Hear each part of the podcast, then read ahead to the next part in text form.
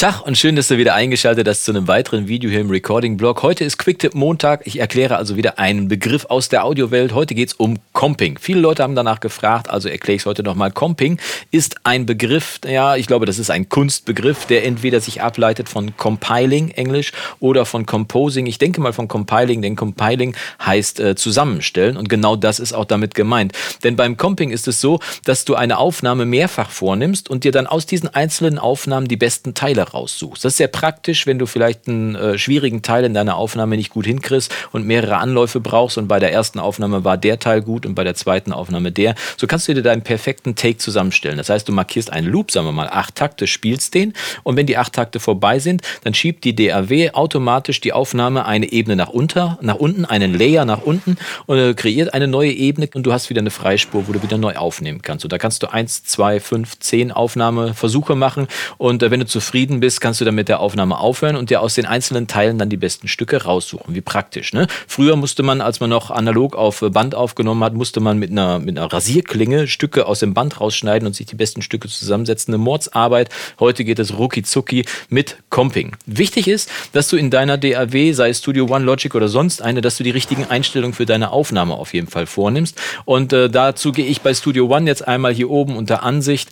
und wähle die Aufnahmeoption. Dann geht hier unten ein kleines Zusatzmenü auf und äh, da kann ich dann hier beim Aufnahmemodus Takes als Layer auswählen. Das ist sehr praktisch, denn das bedeutet für jeden neuen Take einen neuen Layer hinzufügen. Das heißt, wenn ich die Aufnahme einmal rund gespielt habe und der Loop fängt wieder von vorne an, dann schiebt er, wie gesagt, gerade gleich alles eine Ebene nach unten. Mache ich das nicht, wird die Aufnahme, die ich gerade gemacht habe, gnadenlos wieder überspielt und ich kriege immer nur eine Aufnahme. Das heißt, das ist vielleicht äh, manchmal gewollt, aber im Prinzip nicht so praktisch, vor allem wenn man compen möchte. Also, fürs Comping Take als Layer und ich habe dir für äh, Logic das hier mal zur Seite gelegt. Die Einstellung, die du da vornehmen musst, hier bei Aufnahme in den Einstellungen, solltest du Take-Ordner erstellen wählen. Dann passiert das gleiche bei Logic. Wie es bei Cubase oder bei Pro Tools aussieht, weiß ich wie immer nicht, aber wenn du magst, schreib's doch mal unten in die Kommentare, damit dann alle anderen das auch lesen können. Oder wenn du Lust hast, frag die Schwarmintelligenz, frag die Recording Blog Familie in der Recording Blog Facebook Gruppe. Falls du dich da noch nicht angemeldet haben solltest, kannst du das auch mal gerne tun. Aber wir haben jetzt die richtige Einstellung hier gewählt. Und jetzt äh, machen wir einfach mal eine Testaufnahme. Ne? Ich habe hier einen Bass äh, einfach mal, den ich gemacht habe. Und wie viel haben wir hier? Eins, zwei, drei, vier, fünf, sechs, sieben Takte. Ein Takt vor und äh, zwei Takte danach. Dann nehmen wir mal ein bisschen was auf und ich zeige dir mal, wie es genau funktioniert. Das ist nämlich wirklich sehr, sehr praktisch. Steck den Bass rein, äh, nehme mir ein Plektrum. Signal haben wir da. Und schon kann die Aufnahme losgehen. Gucken wir mal, was passiert. Äh, ja.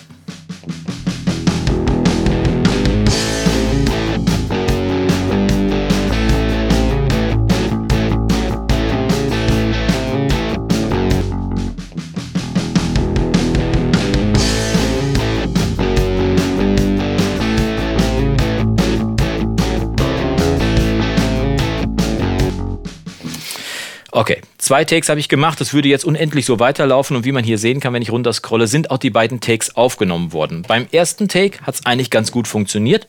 Beim zweiten Take habe ich leider den Anfang vermasselt. Äh, dafür am Ende ein anderes Lick gespielt, was mir eigentlich so ganz gut fehlt. Das heißt, äh, gefällt. Das heißt, ich möchte aus beiden Takes das Beste herausnehmen. Wie du hier sehen kannst auf der linken Seite, sind die beiden Takes angelegt worden. Der unterste, der letzte Take, den du aufgenommen hast, den stellt Studio One immer automatisch oben als den ausgewählten Take in die Gruppe. Ich könnte den jetzt hier aber auch rauslöschen. Das würde nicht bedeuten, dass unsere Aufnahme verloren geht. Hab's mal entfernt, sondern es bedeutet nur, dass im Moment noch nichts ausgewählt ist, was auf der Spur spielen soll. Wir schicken mal den ersten Take nach oben. Das heißt, mit diesem Pfeil hier auf der, auf der äh, Seite kann ich hier die Ebene aktivieren und damit in die in den Bass reinschicken. So, zack, geht's nach oben. Und jetzt möchte ich aber aus dem, den, äh, aus dem zweiten Take noch den letzten Rest rausnehmen. Das heißt, ich zoome hier mal ein kleines bisschen rein und möchte mal hier ab dieser Stelle, da möchte ich das Ende noch haben.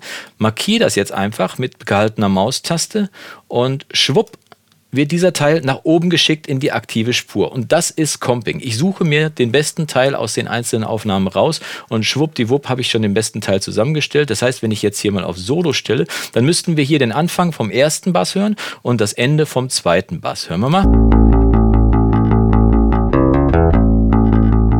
Da ist das Lick, was ich vorher, äh, was ich nur in der zweiten Aufnahme gemacht habe. Und das Coole ist beim Comping, dass die DAW, wenn ich hier mal reinzoome, kannst du das genau sehen, dass die DAW quasi an der Stelle, wo ich geschnitten habe, schon automatisch einen Crossfade gemacht hat. Das heißt, es gibt auch keinen Knackser oder sonst was irgendwie, wenn du dir die besten Teile aussuchst. Einfach nur ein Crossfade, eine Überblendung an der Stelle und schon ist die Aufnahme sauber. Perfekt. Falls du dich jetzt fragen solltest, wie das mit Mehrspuraufnahmen ist, also beim Schlagzeug zum Beispiel, kann ich dir das auch sagen. Wir haben hier ein paar Schlagzeugspuren, zwei, vier, sechs, sieben Spuren, die ich aufgenommen habe. Und bei denen ist es genau das gleiche gewesen. Ich habe hier fünf Aufnahmen gemacht, fünf Takes. Jetzt kannst du dir natürlich hier auch aus den einzelnen Takes das Beste raussuchen. Das Problem ist nur, wenn du das nur bei der Bassdrum zum Beispiel machst, wird das nicht automatisch auch auf die anderen Spuren übertragen. Das heißt, die Aufnahmen würden wahrscheinlich gnadenlos auseinanderlaufen. Deswegen ähm, ist es wichtig, dass du die Spuren, bevor du dann anfängst mit dem Kompen, dass du die Spuren gruppierst. Das ist sowohl in Logic als auch in Studio One so, deswegen gehe ich davon aus, dass das in anderen DAWs auch ist. Stell einfach, erstell einfach eine Gruppe aus den Spuren. In äh, Studio One ist es Kommando G, man kann aber auch hier oben über Spur gehen und dann hier ausgewählte Spuren gruppieren und dann sind die Spuren einer Gruppe hinzugefügt. Die heißt im Moment Gruppe 1, das lassen wir mal so, wir können es auch umbenennen in, in Drums und so weiter, bedeutet aber nur, dass diese Spuren ab jetzt komplett zusammen zusammen bearbeitet werden. Nehme ich eine Veränderung an einer Spur vor, wird die an den anderen auch durchgeführt und das ist das Praktische an der Geschichte. Denn wenn ich hier mal reingehe, hier über diesen kleinen, über diesen, das habe ich gerade gar nicht gezeigt, ne, über diesen, diesen kleine, dieses kleine Feld hier mit den drei Strichen, kann man nämlich die ganzen Ebenen auf- und zuklappen. Das ist sehr praktisch.